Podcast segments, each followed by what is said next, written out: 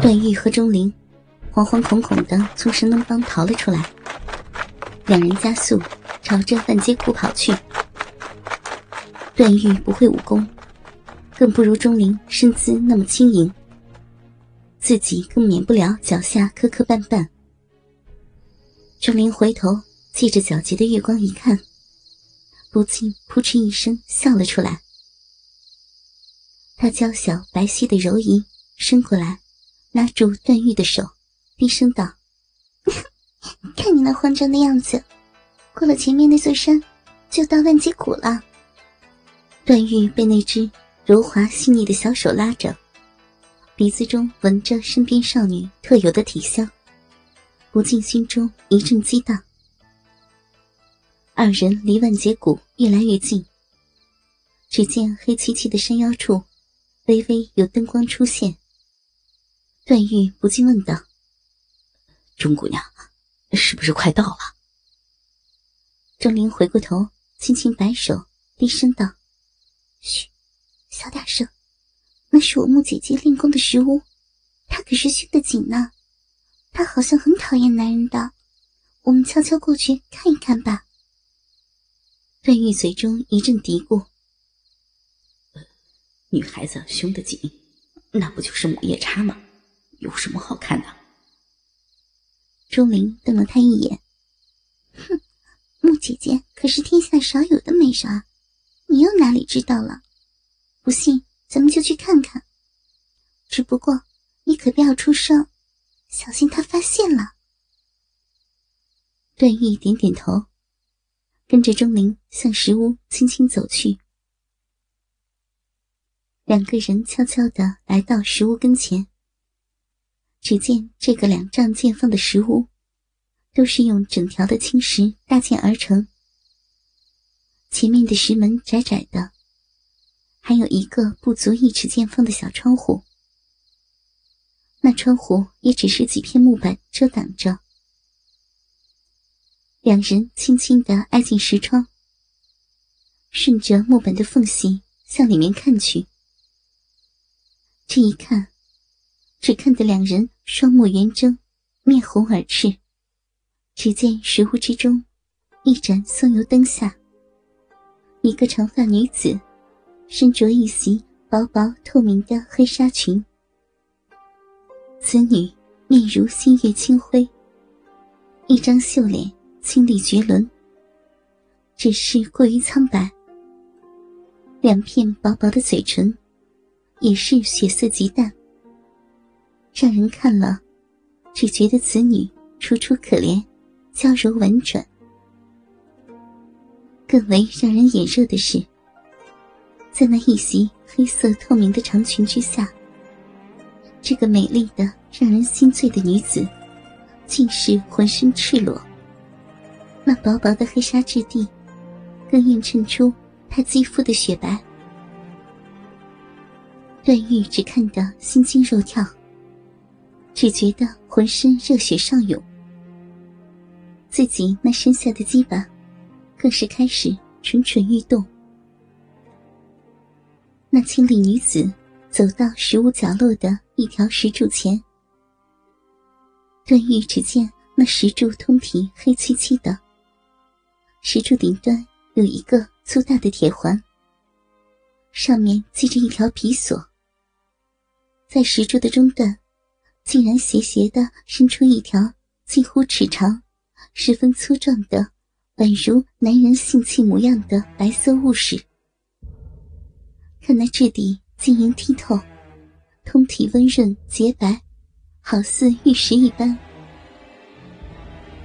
那女子走到近前，宽大柔软的衣袖缓缓抬起，一条雪白似藕的胳膊伸出，将自己那透明的黑色纱裙左右一分。只见她那晶莹雪嫩的胴体显露了出来，在她那雪白圆滑的香肩下，两处丰满乳丘低圆凸起，酥乳正中安嵌着粉红娇丽的乳头。再往下，平滑结实的小腹下，稀稀落落的松散着茵茵芳草，芳草萋萋中，那条粉红肉沟隐隐可见。两条修长玉腿的肌肤，闪烁着熔断一般的光亮。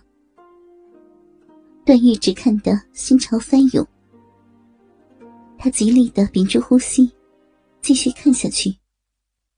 这时，这黑衣女子一手伸出，揪住铁环上的皮索，柔软的盈盈纤腰轻轻后倒，她那一条美丽的修长粉腿抬起。用圆润的小腿肚勾盘住石柱柱身，另一条玉腿足尖微微踮起。他的另一只手攥住那根好似男人粗大鸡巴般的石笋，他那高翘结实的玉臀下压，那根石笋便缓缓插入他粉红娇嫩的逼缝之中。不一会儿。那根近尺长的石笋，已然全部插入他的逼中。这靓丽女子，此时雪白的有些冰冷的面颊上，开始泛起翩翩潮红。她那薄薄的阴唇中，迸发出颤巍巍的一声呻吟。看到此处，段誉早已是欲火高涨。他当中的鸡巴。也已粗壮异常，坚如磐石。他的鸡巴将他的裤裆顶起老高。钟灵虽说对男女之事只是半知半解，但看见如此春景，耳中又听得穆婉清那沁人心魄的轻轻呻吟，他也不禁交体燥热，气息加快。正在难耐之时。钟灵只觉得身后一件硬邦邦的物事顶在自己的臀部，一股热气喷在自己的脖颈之上。原来段誉此时真的是欲壑难填，他不自禁的向钟灵身上靠了过去，自己那高举坚硬的当中之物紧紧贴在钟灵。那高高翘起的浑圆的屁股上，虽说是两人下肢隔着衣裙，但还是能感觉到钟灵那高翘的臀瓣结实而富有弹性。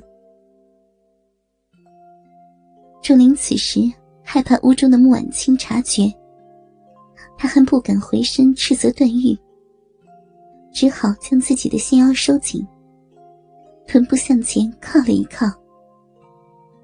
却不成想，段誉好似如影随形一般，身体前倾，而且他的两条腿左右夹住自己的双腿。这一下，两人的下肢结结实实的紧贴在一起了。钟灵被臀后的鸡巴顶磨得浑身酥痒，她那娇美俏脸也已罩上一层红霞。他不得已，身体尽量贴在食物的墙壁上，但是无论如何也躲不开段誉那坚硬的身体。